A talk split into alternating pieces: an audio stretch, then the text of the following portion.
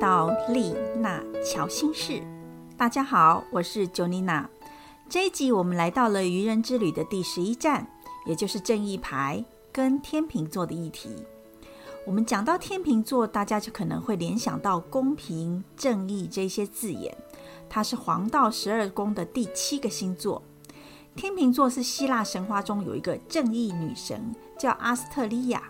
在为人类所做善恶裁判的时候所用的天平，阿斯特利亚一只手拿着天平，一只手则是握着铲除邪恶的剑。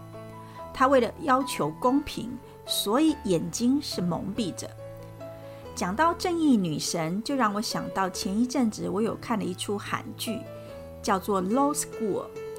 这个剧情呢，是讲述法律院的学生在面对人类最残酷的竞争和冲突时候的法律，为了实现法律跟正义而孤军奋斗的故事。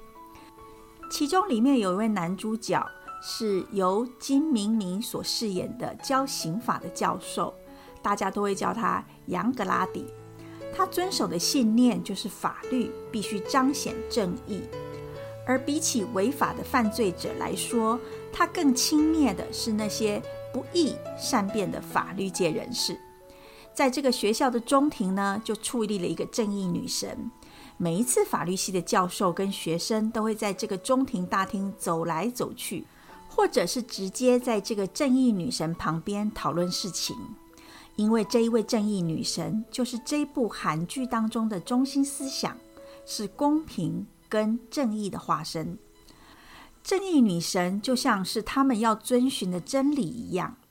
在希腊神话中，从前的众神跟人类是和平共处在大地上的，而神虽然拥有永远的生命，可是人类的寿命却是有限，所以寂寞的神只好不断不断的一直创造出人类出来。可是那个时候的人呢，非常的喜好争斗。众神在对人类失望之余，只好回到天上去。只有阿斯特利亚女神，她舍不得人类，所以就继续留在这个世界上，教人家要如何为善。可是尽管如此，人类还是依然继续的堕落，战争一直不断的发生，打打杀杀一直不间断。最后呢，连阿斯特利亚女神也放弃了人类，而回到天上。而天空就高挂着钟爱正义和和平公正的天秤座，所以我们会发现，有许多天平特质强的朋友，他们普遍对于事情的看法都会先以和为贵，就像正义女神一样，不断的用人和、与人为善的角度来处理事情，但有时候会太注重和气生财这件事情，而将事情隐忍不说。但当事情来到了无法收拾，或者是他认为忍无可忍的时候，天秤座才会爆发出来。因为这把心中的秤已经在天秤座心中摆荡了很久，到了自己觉得已经失衡、倾斜太过严重的时候，才会爆发出来。所以，有的天秤朋友会让人家认为他有犹豫不决的倾向，因为这个秤在心中一直摆呀摆的。要到平衡中立的时候才能够下决定。再来，天秤座对应的塔罗牌叫做正义牌。正义牌里面也有位正义女神，但这位正义女神她是坐着的，而且眼睛没有被蒙住。她头上戴着象征权力跟智慧的皇冠，在这个皇冠上面有一个宝石，是位在大约第三眼的地方。这个宝石具有明确的洞察力，能够看清楚事情的真相。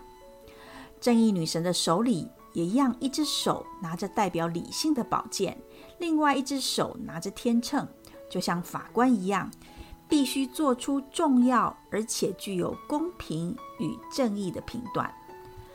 正义牌后面的背景是一个红色的布幕，这个红色的布幕呢，是象征法院的意思。而他坐在石凳上面，代表着他其实还没有主动出击，仍在谋定而后动的评估阶段，也暗示着事情必须经由公平公正的方式才能够得到解决。所以这个样子是不是很像天秤座呢？因此这张牌跟重要的决定或者是法律有关系，是一张必须理性决策的牌，也代表呢我们要有决策的权利，只是该怎么决定要有合理的依据，用理性、公平而且符合正义的角度来考量，才能够解决所有的问题。而天秤座是跟人际关系非常有关的星座，所以当我们只要跟人家起冲突，或者自己感受到受到不平等对待的时候，就要想一想这位正义女神，或者是这一张正义牌，并且问自己三个问题。第一个问题是：最近有跟谁起冲突，或者是不和吵架吗？我的理由是什么？对方的理由又是什么呢？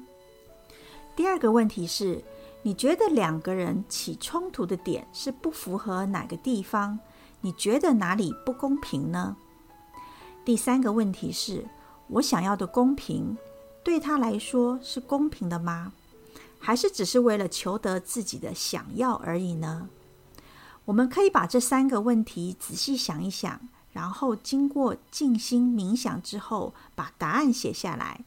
说不定你的冲突就能够化解喽。我们今天的分享就到此喽，我们下次拜拜。